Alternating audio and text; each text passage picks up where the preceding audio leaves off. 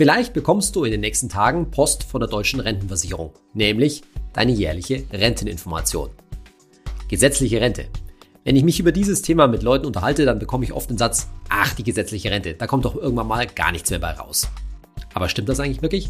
Können wir uns auf die gesetzliche Rente nicht mehr verlassen? Was ist da eigentlich realistisch, was dabei rauskommt? Oder anders gefragt, wie muss man die ganzen Zahlen, die auf deiner Renteninformation draufstehen, eigentlich interpretieren? Was sind da die relevanten Zahlen? Darum geht es in der heutigen Folge von meinem Podcast Geld ganz einfach. Ich bin Saidi von Finanztipp. Bei Finanztipp sind wir der Meinung, Finanzen kannst du selbst. Und wir zeigen dir, wie. So eine Renteninformation ist eben ein Schreiben, das du einmal im Jahr von der deutschen Rentenversicherung bekommst, wenn du mindestens 27 Jahre alt bist und bereits mindestens fünf Jahre in die gesetzliche Rentenversicherung eingezahlt hast. Also indem du zum Beispiel schon fünf Jahre gearbeitet hast oder aber in diese fünf Jahre würde auch eine Ausbildung mit reinzählen oder im Normalfall auch ein 450-Euro-Job, also ein Minijob, den du vielleicht während des Studiums gehabt hast. Und in dieser gesetzlichen Renteninformation ist dann eben eine Vorausschau der Ansprüche, die du bei der gesetzlichen Renteninformation erworben hast, drin. Und diese Zahlen sind eben nicht so einfach zu interpretieren. Und wir gehen dir jetzt in dieser Podcast-Folge mal durch. Ich habe hier die Renteninformation von einem Kollegen von mir, von Sven. Sven ist 30 Jahre alt, hat früher eine Ausbildung zum Bankkaufmann gemacht und arbeitet bereits seit zehn Jahren. Aber damit du das jetzt in dieser Podcast-Folge auch nachvollziehen kannst, mache ich dir jetzt folgenden Vorschlag. Drück doch mal schnell auf Pause und schau mal, ob du nicht deine Renteninformationen aus den letzten Jahren zur Hand hast, hol die mal raus und dann kannst du nämlich das besser nachverfolgen, wenn wir jetzt in der Folge die einzelnen Zahlen durchgehen. Deswegen schlage ich dir vor, hol doch mal deine Renteninformation und schau das mal mit. Wenn wir also jetzt gemeinsam in diese Renteninformation reinschauen, dann sehen wir ganz oben erstmal fett gedruckt das Wort Regelaltersrente und dann ein Datum hier bei meinem Kollegen Sven, der 1.3.2057.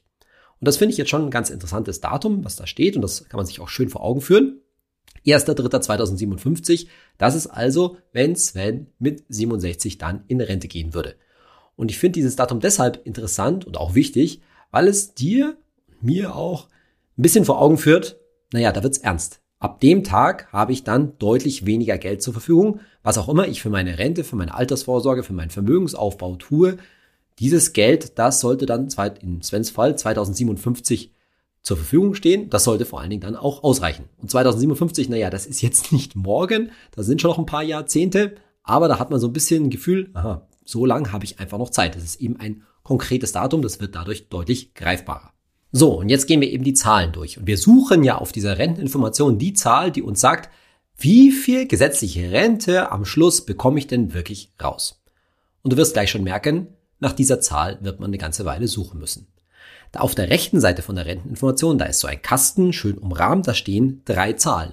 Und ich kann dir jetzt schon verraten, keine dieser drei Zahlen ist wirklich die relevante Information, obwohl sie hier eingekastelt sind, nach denen du wirklich suchst.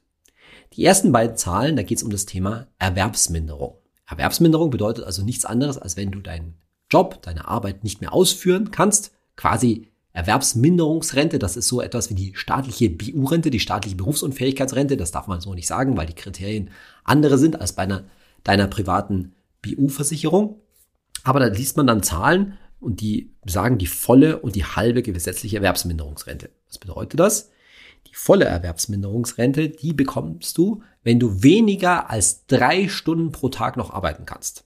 Ja, das ist also wieder eine medizinische Betrachtung. Das ist die Frage, erkennen die Ärzte das an, dass du so schwer gesundheitlich eingeschränkt bist, dass du eben weniger als drei Stunden pro Tag arbeiten kannst. Übrigens egal in welchem Job. Und hier bei Sven wäre die Zahl hier 1274 Euro pro Monat. Die würde er bekommen, wenn er wirklich, ja, das kann man schon deutlich sagen, erheblich sehr stark beruflich oder vor allem gesundheitlich eingeschränkt wäre.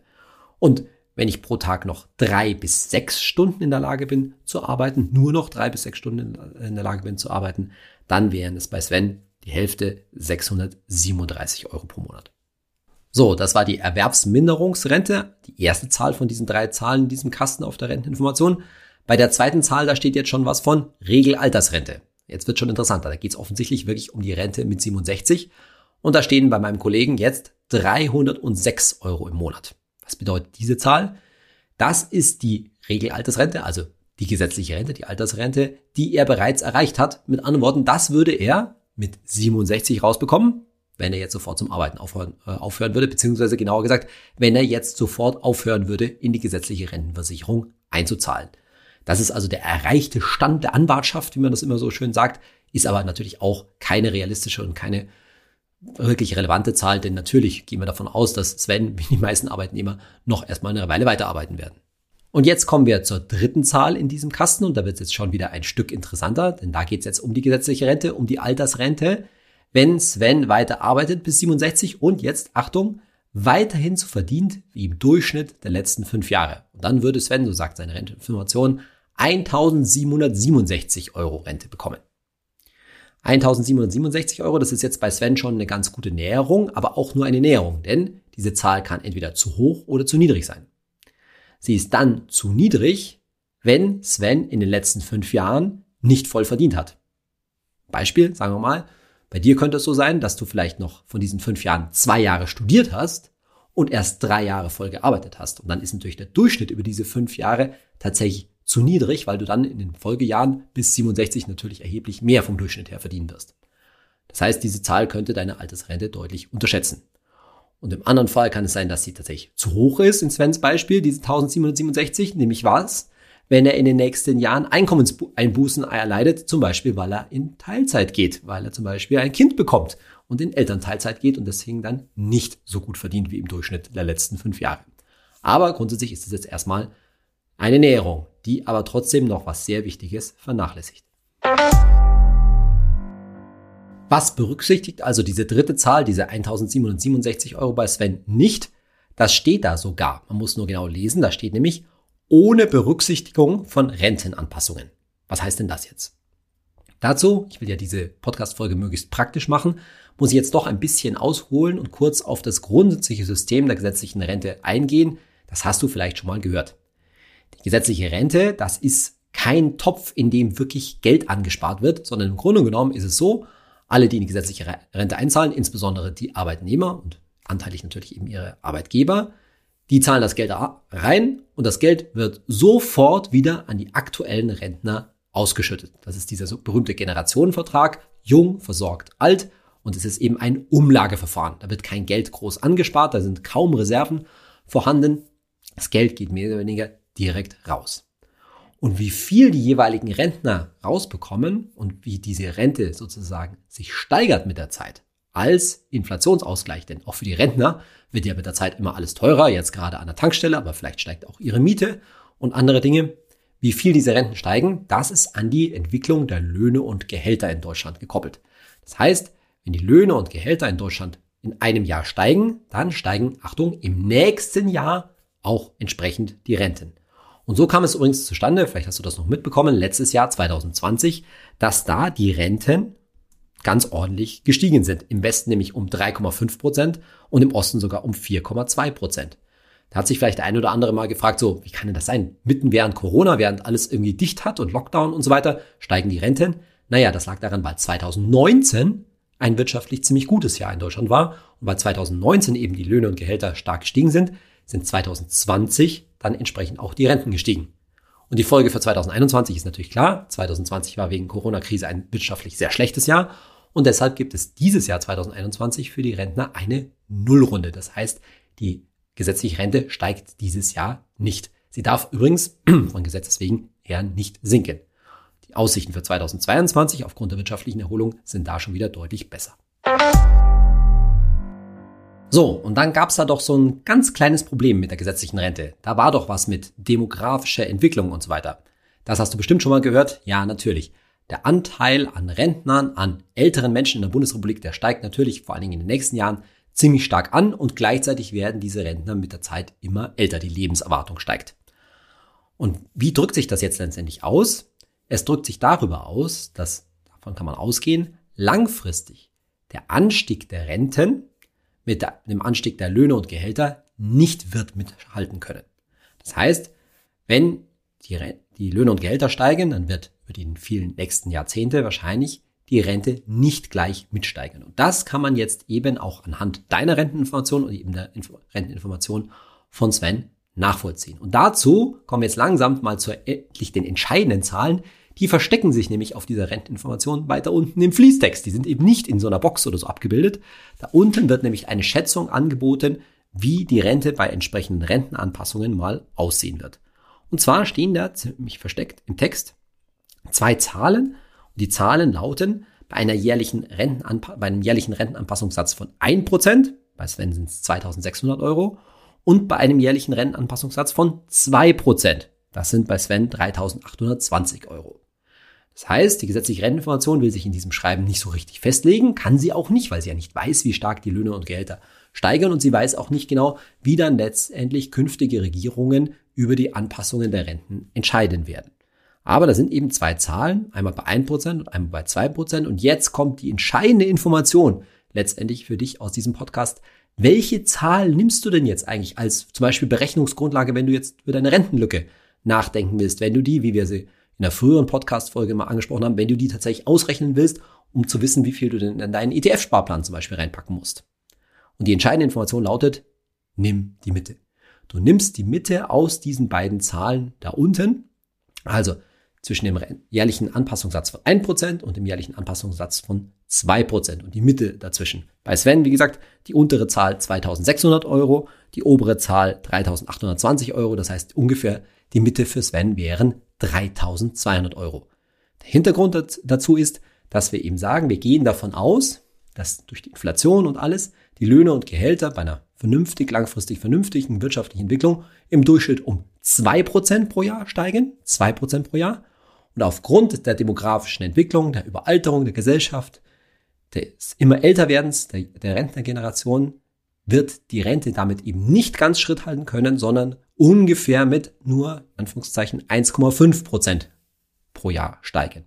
Und dadurch sinkt de facto vom Geldwert her, von seinem Gegenwert, von seinem realen Wert her die gesetzliche Rente und kompensiert zumindest ein Stück weit dieses, diesen demografischen Wandel, dieses Zunehmen der Rentner im Vergleich zu den Arbeitnehmern, im Vergleich zu den Beitragszahlern, die in die gesetzliche Rente einzahlen dass wir da die Mitte zwischen den beiden Zahlen nehmen, also eine künftige Rentensteigerung von 1,5 Prozent pro Jahr annehmen, das ist natürlich nur eine grobe Näherung. Das hängt eben von vielen Faktoren ab, insbesondere von der wirtschaftlichen Entwicklung, aber auch von vielen politischen Entscheidungen. Wenn nämlich zum Beispiel Politiker wieder gewisse Geschenke auf Kosten der gesetzlichen Rente, wie zum Beispiel die Mütterrente, machen, dann kann es sein, dass dadurch die gesetzliche Rente, die normale Rente weiter leiden wird. Andererseits kann es natürlich auch sein, dass das Eintrittsalter in die gesetzliche Rentenversicherung wahrscheinlich sogar nochmal raufgesetzt wird, also von 67 auf 68, vielleicht sogar später irgendwann mal auf 70.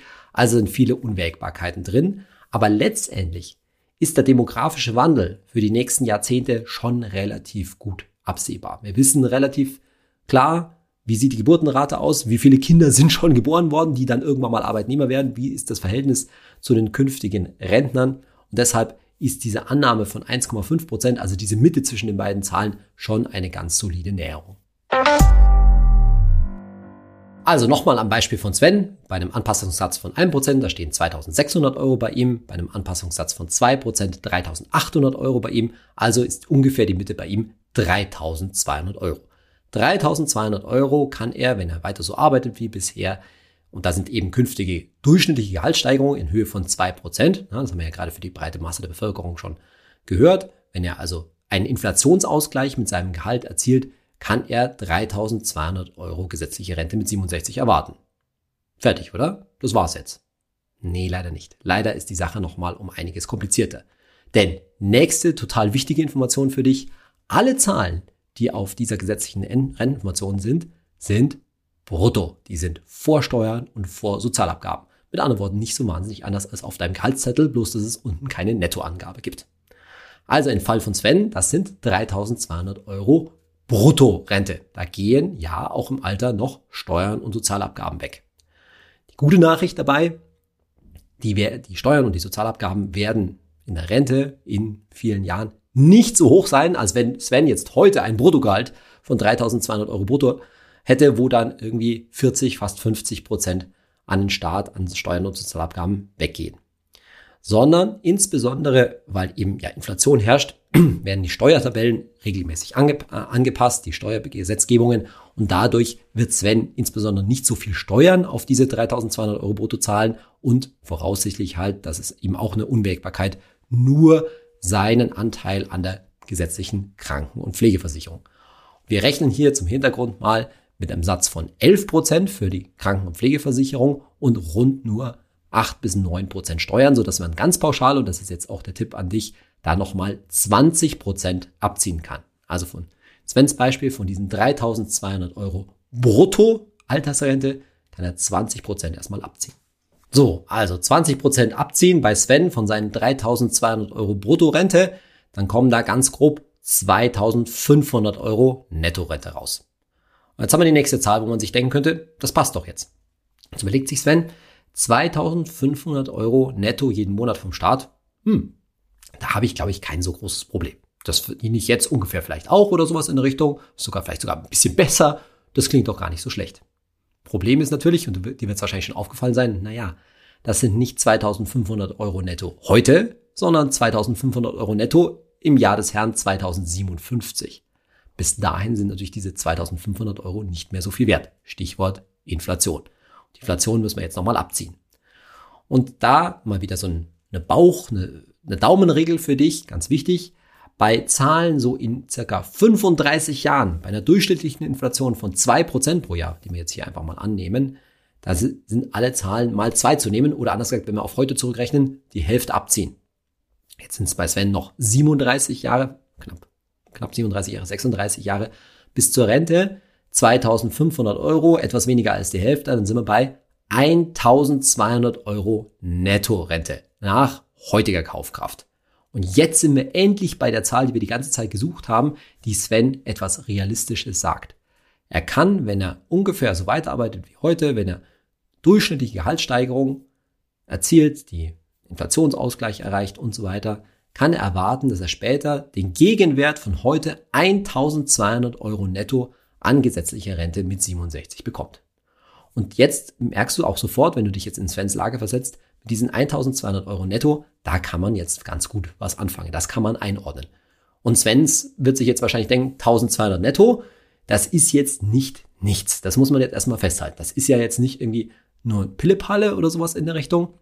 Das ist schon ein relevanter Geldposten, aber gleichzeitig wird Sven und wahrscheinlich dir auch an der Stelle klar, so richtig leben kann ich davon nicht. Damit käme ich ganz klar nicht aus. Und so sieht das typischerweise bei den meisten Arbeitnehmern aus. Die gesetzliche Rente, das ist, da ist schon etwas da. Das ist ganz grob vielleicht irgendwas um die Hälfte dessen, was du heute verdienst in vielen Fällen etwas weniger, vor allen Dingen, wenn du noch nicht so lange einzahlst, wenn du erstmal studieren warst und so weiter. Aber es ist auch nicht komplett zu vernachlässigen, so wie viele Leute ja tun. So wie ich am Anfang dieser Podcast-Folge gesagt habe, dass manche Leute dann sagen, ah, da kommt mal überhaupt nichts raus. Nein, das stimmt auch nicht. Man könnte es in den alten Worten des alten Bundesarbeitsministers, verstorbenen Bundesarbeitsministers Norbert Blüm sagen, die Rente ist sicher. Aber sicher ist auch, dass sie nicht reicht. Also nochmal die Message, ja, da kommt schon was raus, aber um deinen Lebensstandard auch nur ansatzweise zu halten, da reicht es natürlich nicht. Nochmal ein Wort zum Thema Einkommenssteigerungen. Hier in meinem Beispiel waren wir eben davon ausgegangen, dass die Löhne und Gehälter in Deutschland und damit auch das Gehalt meines Kollegen Sven im Durchschnitt um zwei Prozent pro Jahr steigen und damit einen Inflationsausgleich herstellen. Das heißt, dass das Gehalt von Sven genauso stark steigt wie die Inflation. Und das sollte man als Arbeitnehmer natürlich auch tunlichst versuchen, dass man das hinkriegt, weil sonst wirst du irgendwann von deinem Gehalt natürlich dir deutlich nur noch weniger leisten kann. Du erleidest, wie man sagt, reale Einkommenseinbußen. Jetzt kann das natürlich tatsächlich einfach dadurch passieren, dass, wie wir schon angesprochen haben, dass du in Zukunft irgendwann mal weniger verdienst, weil du zum Beispiel zumindest teilweise oder teil, äh, zeitweise in Teilzeit gehst oder ähnliches. Das wären reale Einkommenseinbußen, die sich natürlich auch in deiner gesetzlichen Rente auswirken. Es kann aber natürlich auch der der gegenteilige Fall eintreten, nämlich dass du dein Gehalt, dass du es schaffst, dein Gehalt stärker zu steigern als um zwei Prozent. Und gerade wenn du jung bist, wenn du zum Beispiel erst von der Uni kommst, dann ist das ja auch nicht unrealistisch, weil man gerade da am Anfang oft relativ hohe, wenn du es gut anstellst, relativ hohe Gehaltssteigerungen, jedenfalls Gehaltssteigerungen von oberhalb von zwei Prozent pro Jahr erzielst. So, und das könnte dazu äh, führen, dass in Zukunft deine gesetzliche Rente höher ausfällt. Was du dabei aber berücksichtigen solltest, ist, dass wenn du mehr verdienst, wenn du real mehr verdienst, also wenn du einen Gehaltssprung zum Beispiel von 5% oder sogar 10% machst, dass damit sich dein Lebensstandard auch erhöhen wird. Denn du wirst dann ja, wenn du noch jung bist, über viele, viele Jahre, vielleicht sogar Jahrzehnte dich daran gewöhnen, so viel verdient zu haben, dann steigt zwar deine gesetzliche Rente mit, aber eben auch deine Ansprüche und dein Lebensstandard. Und letztendlich, was bedeutet das? Insbesondere dann, wenn du eben so einen, ja, letztendlich Karrierefortschritt vielleicht auch gemacht hast, wenn du einfach mehr verdienst, hilft's nichts anderes, als einmal im Jahr sich diese Renteninformationen zu nehmen und mal wieder das durchzugehen und dann auch eben zu schauen, passt meine Altersvorsorge eigentlich noch dazu? Da erinnere ich an die alte Podcast-Folge, wie man seine Rentenlücke berechnet. Da brauchst du wahrscheinlich einen entsprechenden Rechner im Internet. Aber letztendlich läuft es immer auf das Gleiche hinaus. Du solltest deinen ETF-Sparplan oder was du sonst für die Altersvorsorge tust, ob das jetzt eine Riester-Rente ist, eine betriebliche Altersvorsorge, das, was du für ein Haus sparst, vielleicht ganz konservativ auf dem Tagesgeldkonto, solltest du immer prozentual zu deinem Einkommen sehen. Das heißt, wenn du irgendwann mal angefangen hast, zum Beispiel 300 Euro wegzusparen, weil das mal 15 Prozent von deinem Einkommen waren und jetzt ist dein Gehalt entsprechend gestiegen, naja, dann solltest du natürlich auch deine monatliche Sparrate für die Altersvorsorge entsprechend heraufsetzen, damit du auch im Alter diesen durch das höhere Einkommen gestiegenen Lebensstandard zumindest ein Stück weit bewahren, auffangen kannst. Wenn du jetzt deine Renteninformation umdrehst, dann findest du zahlreiche weitere Informationen, darunter aber eine, die vielleicht ganz interessant ist, nämlich die Anzahl der Entgeltpunkte. Bei Sven zum Beispiel, meinem Kollegen, sind das 9,86 hier auf der Renteninformation. Was bedeuten jetzt diese Entgeltpunkte? An denen kann man das System der gesetzlichen Rente eigentlich relativ gut erklären. Einen Entgeltpunkt bekommst du, wenn du ein Jahr lang verdienst und die gesetzliche Rente einzahlst, wie ein deutscher durchschnittlicher Arbeitnehmer. Und das sind derzeit knappe 40.000 Euro brutto.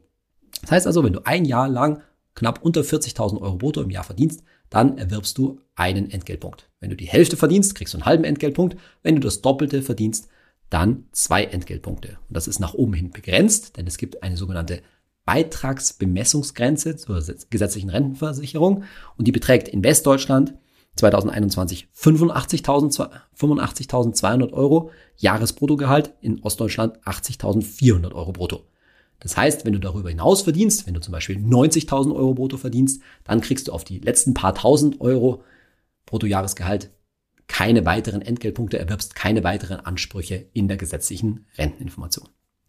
So, und so ein Entgeltpunkt, der wird jetzt in gesetzliche Rente umgewandelt anhand des sogenannten Rentenwerts ein Entgeltpunkt ist derzeit 34,19 Euro an monatlicher Rente wert. Das heißt, wenn du einen Entgeltpunkt hast, bekommst du 34,19 Euro monatliche gesetzliche Rente brutto mal, mal wieder.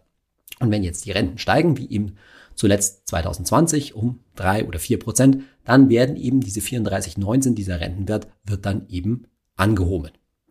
Bei Sven mit seinen 9,86 Entgeltpunkten, da kann man eben sehen, dass Sven circa zehn Jahre lang schon eingezahlt hat wie ein deutscher Durchschnittsarbeitnehmer. Wenn er zehn Jahre genau verdient hätte wie im Durchschnitt, dann hätte er bereits zehn Entgeltpunkte äh, erworben.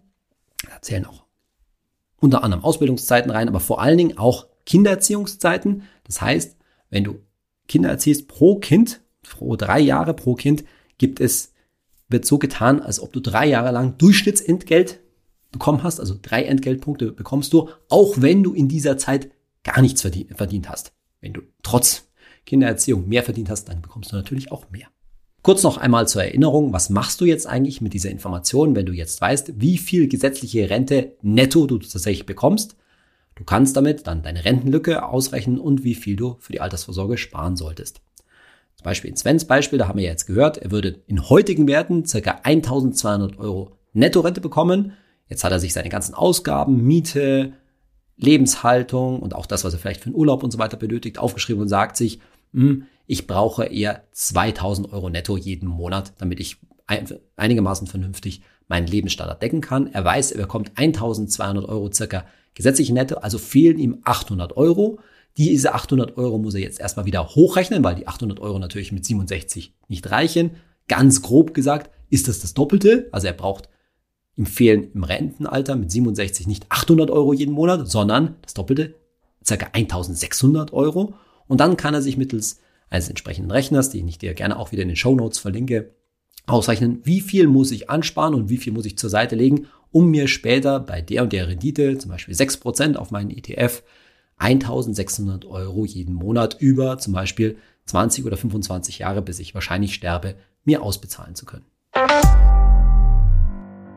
In unserer Kategorie Hey Saidi heute eine Frage von Profpuppe auf Instagram. Sie schreibt, Investieren als Frau, Schwangerschaft und Gehaltseinbußen. Also die Frage, wie sollten Frauen mit dem Fall Schwangerschaft umgehen, wenn dann eben Gehaltseinbußen durch Elternzeit etc. vorhanden sind?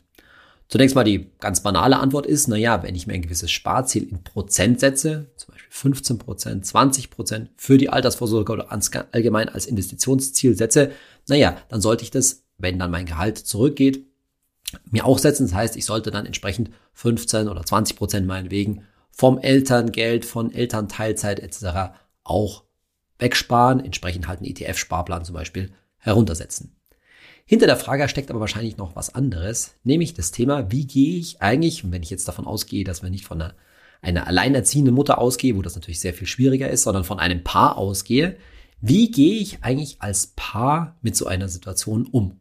Und dazu vielleicht nur kurz zwei Worte. Das erste ist, sich rechtzeitig vorher drüber unterhalten. Das heißt, gemeinsam eine kleine Finanzplanung zu machen, sich mit dem Partner auch, gerade auch wenn man nicht verheiratet ist und ein Kind bekommt, über diese Situation unterhalten. Denn auch ganz egal, ob man verheiratet ist oder nicht, bin ich absolut der Meinung, sollte man gemeinsam als Elternpaar eine gewisse gemeinsame Vorstellung von der finanziellen Zukunft haben. Also sich rechtzeitig früher, vorher Gedanken machen dazu.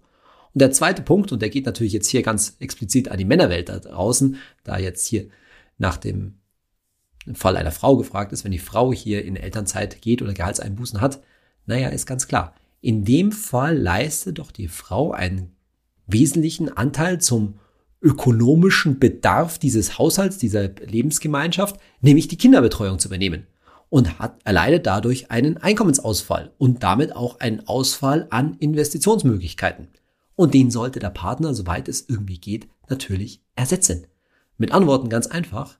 Den ETF-Sparplan, die Riester-Rente, was auch immer in diesem Beispiel hier die Frau als Altersvorsorge hat und als Einbußen dann eventuell hat, sollte natürlich der Partner dann bezahlen in diesem Fall. Das ist ganz entscheidend. Ne? Dann überweise ich halt meiner Partnerin 100, 200, 300 Euro, wie viel auch immer im Monat, die sie für ihre Altersvorsorge, für ihre Investition dann anlegen kann muss dafür gegebenenfalls sogar meine eigene Altersvorsorge, in diesem Beispiel als Mann, heruntersetzen. Letztendlich geht es darum, dass das Paar insgesamt immer noch beispielsweise 15 oder 20 Prozent für die Altersvorsorge zurücklegen kann, entsprechend aufgeteilt auf beide Partner. Das Ganze, bevor ich jetzt hier an die Wand gestellt werde, gilt natürlich auch andersherum. Wenn es der Fall ist, habe ich gerade mit einem Freund darüber geredet, dass er einen größeren Teil der Kindererziehung übernimmt, weil sie tatsächlich voll arbeitet, dann gilt das natürlich andersrum ganz genauso. Also da geht es darum, gegenseitig Verständnis zu haben und natürlich der Kinderbetreuung, der Kindererziehungszeit auch einen tatsächlich ökonomischen Wert beizumessen, der entsprechend ausgeglichen werden sollte. In der heutigen Folge hast du also hoffentlich gelernt, wie du deine gesetzliche Rente anhand der Renteninformation realistisch einschätzen kannst und wie viel du ungefähr zumindest anhand dessen für die Rente tatsächlich tun musst.